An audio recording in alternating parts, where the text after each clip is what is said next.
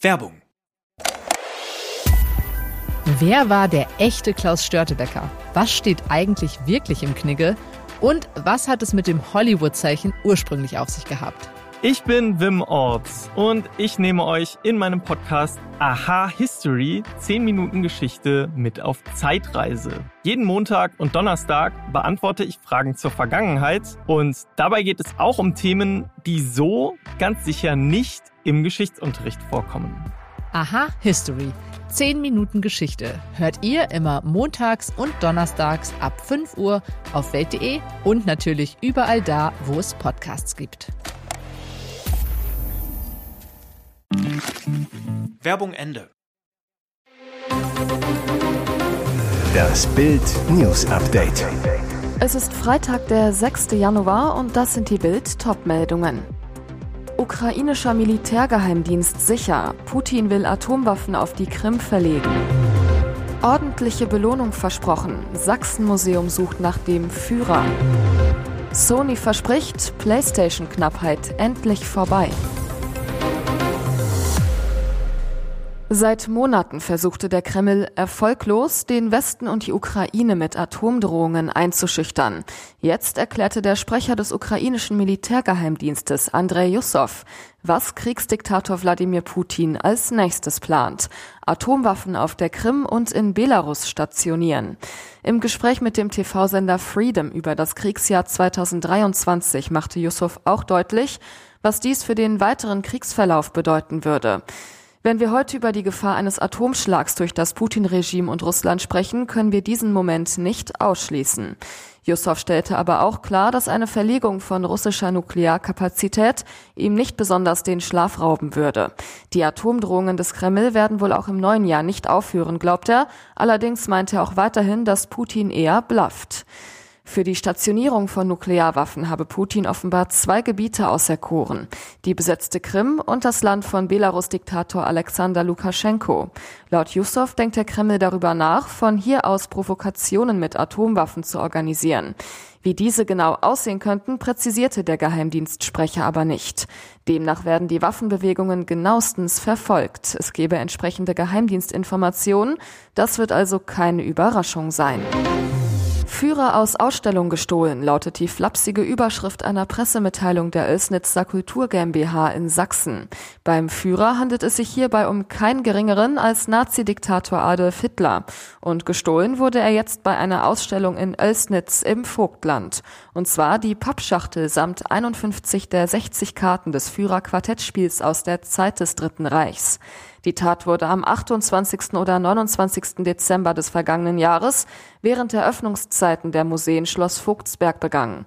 Polizeiliche Ermittlungen hierzu laufen bereits, sagte Schlossgeschäftsführer Daniel Petri. Da einige Karten des Quartetts in einer anderen Vitrine untergebracht wurden, ist dieses Quartett unvollständig entwendet worden. Neben dem Führer-Quartettspiel klauten die Diebe aus der Sonderausstellung Quartett vier Karten für ein Halleluja noch das Kartenspiel vom Weltkrieg zum Dritten Reich, bestehend aus 48 Karten in einer Pappschachtel. Beide Quartettspiele sollen in einem hervorragenden Zustand sein.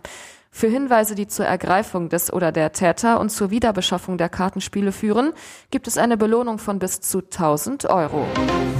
Seit mehr als zwei Jahren ist die PlayStation 5 nun auf dem Markt. Doch nicht jeder, der eine der begehrten Sony-Konsolen ergattern wollte, hat auch eine bekommen. Durch fehlende Halbleiter schaffte es Hersteller Sony lange nicht, genug der Geräte zu produzieren. Eingeschränkte Lieferketten durch Corona verschärften das Problem zusätzlich. Die Folge, gerade zum Start der Konsole konnte längst nicht jeder Gaming-Fan eine der begehrten Konsolen ergattern. Diese Zeiten sollen laut Sony nun aber vorbei sein. Auf der Technikmesse CES, die aktuell in Las Vegas stattfindet, versprach Sonys Gaming-Chef Jim Ryan, jeder, der eine PS5 haben möchte, sollte es von nun an viel leichter haben, sie im Handel zu finden. Bis die versprochene Entspannung auch tatsächlich in den Händlerregalen ankommt, wird es aber noch einen Moment dauern. Der Blick auf die großen Elektronikhändler zeigt, auch aktuell ist die Konsole noch nicht verlässlich zu bekommen. Gerade im Weihnachtsgeschäft kam es immer wieder zu Engpässen, auch jetzt ist sie noch in vielen Geschäften ausverkauft. Insgesamt verkaufte Sony bisher 30 Millionen PS5-Konsolen. Wird es ihr finaler Tanz? Cristiano Ronaldo und Lionel Messi treffen am 19. Januar aufeinander. Dann spielt eine Auswahl von Al-Nasser und Al-Hilal gegen Paris Saint-Germain in Riyadh. Es ist das erste direkte Duell zwischen den beiden dominierenden Fußballern der letzten 15 Jahre seit Dezember 2020. Und auch das letzte? Geplant war die Partie schon lange vor Ronaldos Ankunft in Saudi-Arabien. Die Begegnung sollte bereits im letzten Jahr stattfinden, wurde aber wegen Corona abgesagt. Klar ist, allzu häufig werden sich der Portugal und der Argentinien-Star wohl nicht mehr direkt gegenüberstehen. Ronaldo hat bei Al-Nassr bis 2025 unterschrieben. Messi verlängert in Paris wohl bis mindestens 2024. In einem Pflichtspiel könnten sie sich wohl nur noch einmal bei der Club-Weltmeisterschaft gegenüberstehen, wenn sie vorher beide mit ihren Vereinen die jeweilige Champions League gewinnen. Möglicherweise sehen wir am 19. Januar also das letzte direkte Duell zweier Spieler, die eine ganze Ära prägten. Und jetzt weitere wichtige Meldungen des Tages vom Bild Newsdesk.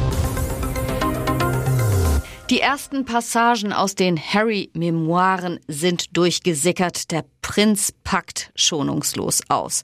Eigentlich erscheint das Buch erst am 10. Januar, höchste Geheimstufe. Aber nun sind einige Passagen schon rausgekommen. Warum? In Spanien landeten die Memoiren aus Versehen jetzt schon in den Läden. Trinkgelage, Joints im Schlosspark, Entzugsklinik, Party in Las Vegas. Dass Prince Harry es gern krachen ließ, war bekannt. 2019 sagte Harry über seine Eskapaden, das war ein Fehler und ich habe daraus gelernt. In seinen Memoiren legt der einstige Lieblingsenkel der Queen nun eine schonungslose Kokainbeichte ab. Er war nur 17 Jahre alt. In diesem Alter, so schreibt Harry in den Buchpassagen, die nun durchsäckerten, sei ihm auf einem Jagdwochenende die Droge angeboten worden. Danach habe er noch häufiger gekokst. Warum? Harry in seinem Buch es hat nicht sehr viel Spaß gemacht oder mich besonders glücklich gemacht, wie das bei anderen der Fall ist, aber ich habe mich anders gefühlt und das war mein Hauptziel, etwas zu fühlen, anders zu sein. Und weiter, ich war ein 17-Jähriger, der bereit war, fast alles auszuprobieren, was die vorher festgelegte Ordnung verändern würde. Harry stellt sich hier als Teenager dar, der gegen das Establishment rebellieren wollte. Mit Jahresbeginn müssen Betreiber von Online-Plattformen wie eBay, Amazon oder Etsy die Daten ihrer Verkäufer an die Finanzbehörden weiterleiten. Doch nicht nur die von professionellen Online-Shops. Auch wer pro Jahr privat mehr als 30 Artikel verkauft oder mehr als 2000 Euro einnimmt, muss gemeldet werden. Bild fragte einen Experten, was genau mit den Daten geschieht und was droht, wenn man falsche Angaben macht. Sascha Matusek ist Steuerberater und Managing Partner bei der Rechtsanwaltskanzlei Winheller. Er sagte zu Bild, Zunächst wird das Finanzamt die Daten sammeln. Es passiert wohl nichts sofort. Die Auswertung wird erst in einem halben Jahr gemacht. Die Finanzbehörden wollen Steuerhinterzieher aufdecken.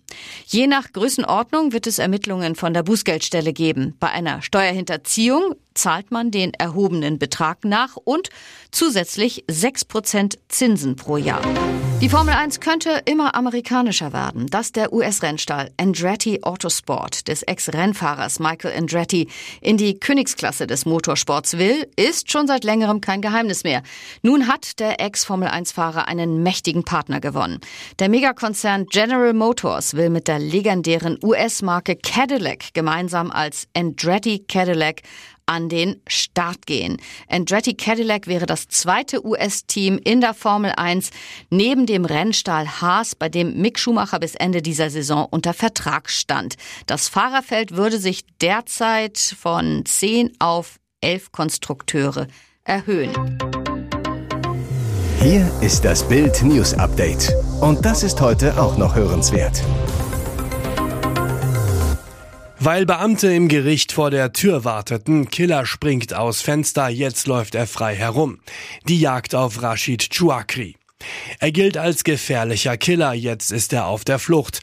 Elf Jahre nach dem Mord an einer Kioskfrau sprang Rashid Chouakri im Amtsgericht Regensburg aus seinem Fenster und entkam. Die Polizei warnt davor, den Mann anzusprechen. Er gilt als gewalttätig. Der Häftling entkam Donnerstag gegen 14 Uhr. Ein Polizeisprecher, wegen einer Straftat in einer Justizvollzugsanstalt sollte er heute am Amtsgericht Regensburg in der Augustenstraße vorgeführt werden und entwich über ein Fenster im Erdgeschoss in Richtung Dörnberg Park. Die genauen Umstände werden derzeit noch geprüft. Bei der Straftat in der JVA Regensburg, wegen der dem Mörder ein erneuter Prozess gemacht wurde, handelt es sich um Widerstand gegen Vollstreckungsbeamte.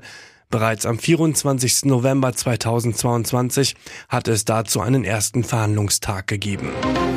Wird er doch noch zum Panzerkanzler? Scholz schickt Dutzende Marder in die Ukraine.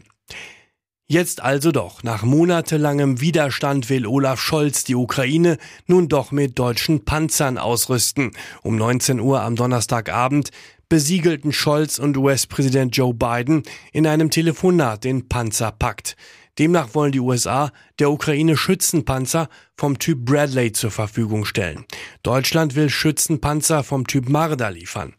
Die Modelle sollen dabei direkt aus den Lagern der Rüstungsindustrie kommen, der Bundeswehr also nicht fehlen. Außerdem planen beide Länder ukrainische Streitkräfte an den jeweiligen Systemen auszubilden. Heftige Kritik kassierte Scholz deshalb aus der Opposition und aus den eigenen Ampelreihen, wie von FDP-Verteidigungspolitikerin Marie-Agnes Strack-Zimmermann. Jetzt wurde der Druck auf den Kanzler offenbar zu groß. Am Mittwoch hatte bereits Frankreichs Präsident Emmanuel Macron angekündigt, Dutzende Panzer vom Typ AMX-10 RC an die Ukraine liefern zu wollen.